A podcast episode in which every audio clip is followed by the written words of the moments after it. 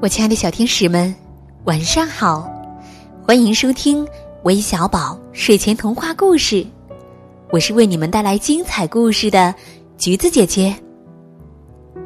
小朋友们，你们见过马头琴吗？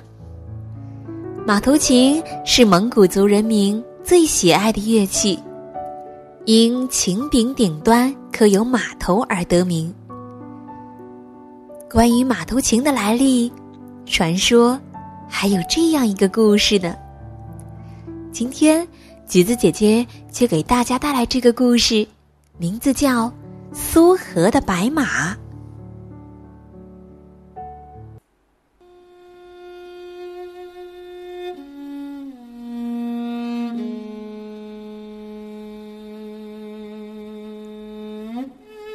很久以前。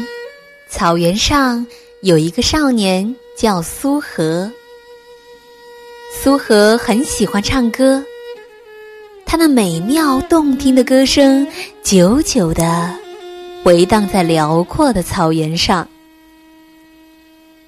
一天，在放牧回来的路上，苏和发现了一匹白色的马驹，马妈妈不知跑到哪儿去了。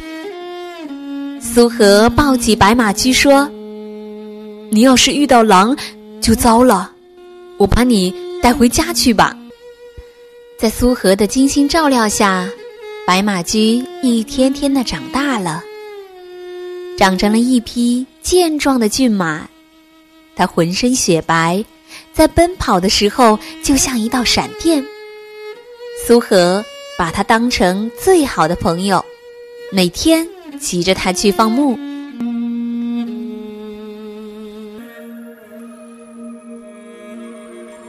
这一年春天，草原上举行赛马大会。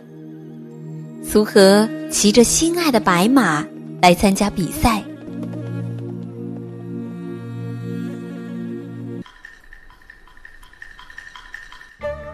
赛马开始了，骑手们骑着马。在周围人们的呐喊助威声中，你追我赶的奔向前方。苏荷骑着白马，超过了其他的选手，飞一般的第一个冲过了终点。王爷见苏荷的白马是匹不可多得的宝马，就要据为己有。他蛮横地说：“我给你这个穷小子三个金元宝，你把这匹白马给我留下。”苏荷气愤地说：“你就是给我一座金山，我也不会把白马卖给你。”王爷很生气，叫手下的人把苏荷痛打了一顿。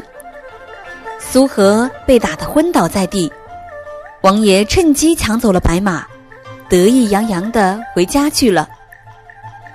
好心的牧民们把苏荷救回了家。王爷得到了白马。自然想在别人面前显摆一番，没想到他刚骑上去，还没坐稳呢，白马突然腾空跳了起来，把他重重的摔在了地上。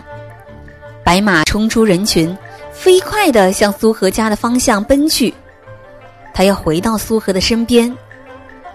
王爷爬起来，气急败坏的喊着：“快给我抓住他！抓不住就射死他！”于是，弓箭手们张弓射箭，无数支箭嗖嗖的射向了白马。白马不幸身中数箭，虽然受了重伤，但他仍然拼命的跑，一直跑到了苏荷家。苏荷被救回家后，他的心里每时每刻都在惦记着白马。忽然，他听到外面凄厉的马嘶声，赶快跑出来看。啊，是白马回来了！看着白马身中七八支箭，流出了血，染红了他雪白的身体。苏荷的心里难受极了。白马终于见到了苏荷，他的伤实在是太重，再也支持不住了。倒在地上死了。白马死了，苏荷就像失去了一位亲人，伤心的吃不下饭，几天几夜都不能入睡，眼前总是闪现着和白马在一起时的情景。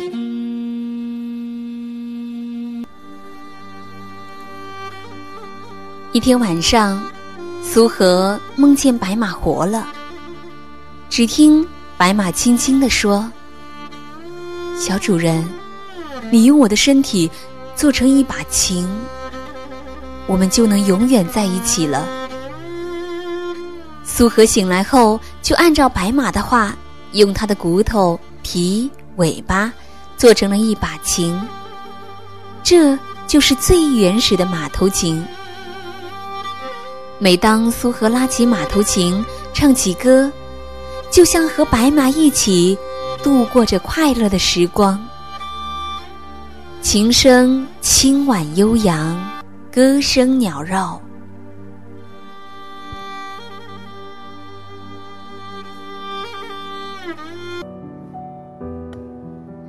亲爱的小朋友们，今天的故事就讲完了。